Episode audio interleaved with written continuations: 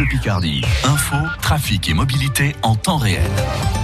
France Bleu Picardie, première radio de la Somme et numéro 1 à Amiens, il est 6 euh.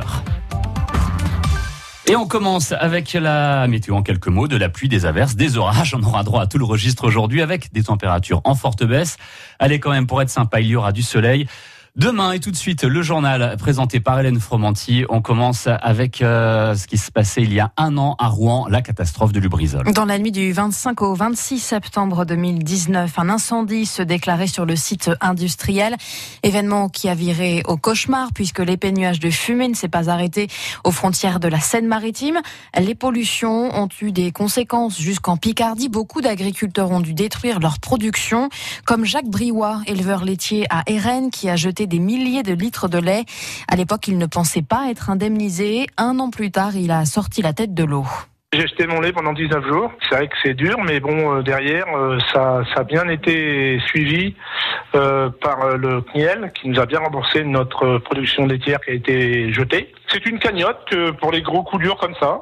Et après, j'étais indemnisé du temps passé pour vider les fosses, parce que le lait, il a fallu le, jeter après. J'ai rien à dire là-dessus. C'est vrai que j'avais été assez en colère, mais bon, j'ai rien à dire. On a été bien indemnisé. Je pensais pas que ça aurait été comme ça, mais ça, c'est vraiment bien. Ça a bien été suivi, c'est bien c'est même, c'est même étonnant. Je pensais pas. Je pensais pas que ça aurait été, on aurait été indemnisé comme ça. Jacques Briouat, éleveur laitier à Erennes avec euh, Marie Gaëtan Comte pour euh, France Bleu Picardie. Un an tout juste après cet incendie à Lubrizol sur francebleu.fr, nos collègues journalistes à France Bleu Normandie qui ont couvert l'événement racontent cette journée très particulière. Le nombre d'infections au coronavirus explose en France. Plus de 16 000 nouveaux cas enregistrés en 24 heures au niveau national, un record depuis le lancement des tests à grande échelle dans le pays. Dans la Somme, le taux d'incidence continue d'augmenter, mais le département reste pour l'instant en zone d'alerte. Invité sur France 2 hier, le Premier ministre a justifié les dernières restrictions annoncées, notamment les fermetures de bars et de restaurants à Aix-Marseille.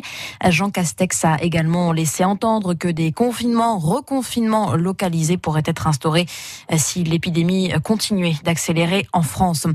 Pour aider la filière de la culture durement touchée par la crise sanitaire, le Conseil régional des Hauts-de-France débloque 3 millions d'euros de mesures d'urgence, mesures adoptées hier en séance plénière. À 8h10 tout à l'heure, on en parle avec notre invité, le directeur de la salle de concert Nouvelle Scène à Nel, dans l'est de la Somme. En pleine crise de l'aéronautique, le député insoumis de la Somme, François Ruffin, à la rencontre des salariés du bassin d'Albert Méholt ce matin. Échange à l'initiative de la CFDT du sous-traitant 3A.